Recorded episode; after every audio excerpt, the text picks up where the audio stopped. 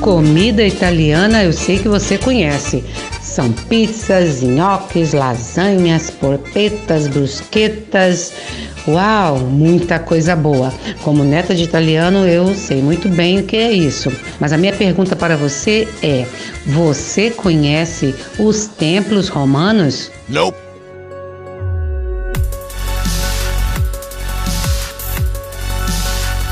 Este é o podcast O Lado B da Arte, um projeto do curso de Comunicação Social da UNAMA para o Gioconda de Máscara.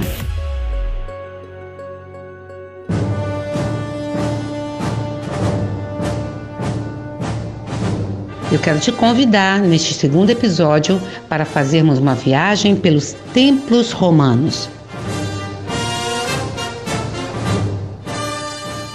Arquitetura romana tem início no segundo século antes de Cristo e era baseada na mistura da arquitetura etrusca e grega, povos que foram conquistados pelo Império Romano. É importante ressaltar que, apesar dessa mistura, a arquitetura romana conseguiu imprimir sua própria identidade e personalidade às obras, ficando longe de ser uma mera cópia dos estilos anteriores, conseguindo criar sua própria técnica. Os resquícios das edificações dos templos romanos, eles nos mostram quais eram os materiais usados para a construção. Esses resquícios são um testemunho de toda a tecnologia dominada no período e todo o poder e recurso das épocas de glória do império. Não só de madeira, pedras ou mármores eram feitos os templos romanos, mas de materiais produzidos pelos próprios romanos, como um concreto que leva o seu nome, concreto romano. Também eram usados tijolos e até vidros, que permitiam botar de pé as edificações. Os romanos desenvolveram vários materiais para usar em suas construções, como por exemplo a mistura de pedras, calcário, água e bozolana. A bozolana é uma cinza vulcânica da região em torno de Nápoles. O resultado dessa mistura era um material similar ao concreto, pois após secar se tornava extremamente resistente. Outros materiais também muito usados eram os tijolos de barro seco, tijolos de adobe feito de areia, silt, argila, água e algum material orgânico, que poderia ser a palha, o esterco ou a madeira, e eles eram utilizados no esqueletos das construções. O desenvolvimento dos arcos e abóbadas e o descobrimento do concreto foram primordiais no desenvolvimento de novas técnicas de construção. E essas novas técnicas vão ser as características mais importantes dos templos romanos. Que características são essas? Por exemplo, projetos sólidos e resistentes capazes de sobreviver ao tempo, construções funcionais e luxuosas, o uso inovador do concreto nas construções, o retorno do mármore nas construções.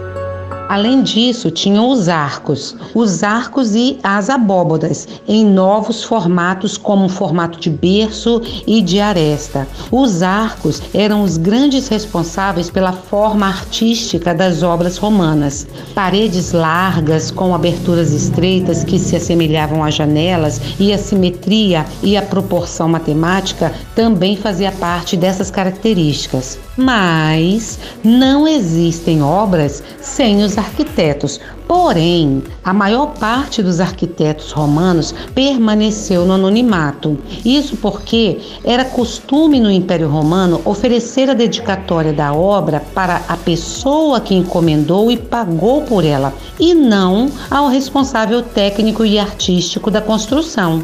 Contudo, alguns conseguiram se sobressair, deixaram lá sua assinatura na obra. Entre eles está Apolodoro de Damasco, que era o arquiteto preferido do imperador Trajano. Este imperador, ele governou o Império Romano no período de 98 a 117 depois de Cristo.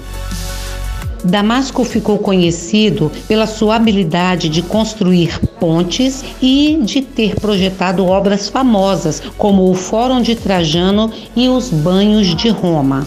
Mas foi o arquiteto Vetrúvio que alcançou maior popularidade. Apesar de não se saber muito sobre suas obras, com exceção de uma basílica que ele construiu em Fano, Vitrúvio deixou sua contribuição para a arquitetura documentada num livro chamado De Arquitetura um estudo com 10 volumes sobre arquitetura que foi escrito entre 27 e 16 a.C. e permaneceu intacto ao longo dos séculos.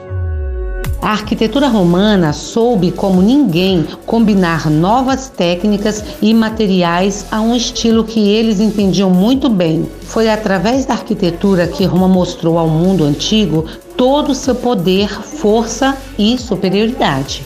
Mesmo com a queda do Império Romano, o legado arquitetônico não se perdeu e o modo como eles usavam concreto, tijolos e arcos continua a influenciar a arquitetura ocidental até os dias de hoje.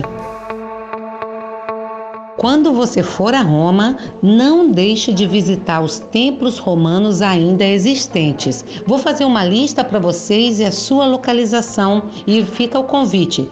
Visite um templo romano, tire umas fotos e mande para gente, que nós vamos publicar aqui no Gioconda de Máscara. Então vamos lá.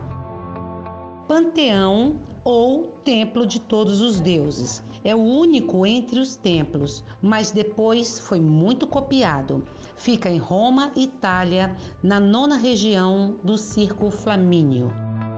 O Templo de Hércules Victor, um antigo templo circular que está praticamente completo, fica em Roma, Itália, na Piazza Bocca della Verità. O Templo de Portuno, ou Templo da Fortuna Viril, um exterior jônico praticamente completo, fica em Roma, Itália, localizado na Rione Ripa. O Templo de Rômulo, um exterior circular praticamente completo do início do século IV, fica no Fórum Romano, em Roma, Itália, lá na oitava região do Fórum. O templo de Antonino e Faustina, cujo edifício central sobreviveu como uma igreja, incluindo uma parte do friso, também fica no Fórum Romano em Roma, Itália, na via sacra do Fórum Romano do lado oposto da Régia. O Templo de Adriano, no Campo de Marte, uma gigantesca parede com 11 colunas, foi incorporada no edifício posterior. Fica em Roma, Itália, na oitava região do Fórum Romano.